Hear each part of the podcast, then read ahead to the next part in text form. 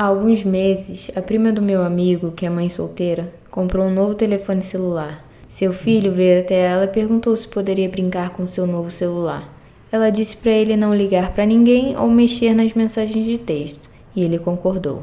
Por volta das 23 horas, ela estava com sono, então decidiu colocar o filho na cama e dormir. Ela caminhou até o quarto e viu que ele não estava lá. Ela então correu para o seu quarto e o encontrou dormindo em sua cama com o telefone na mão. Aliviada, ela pegou o celular da mão dele para inspecioná-lo. Navegando por ele, ela percebeu apenas algumas mudanças, como um novo plano de fundo.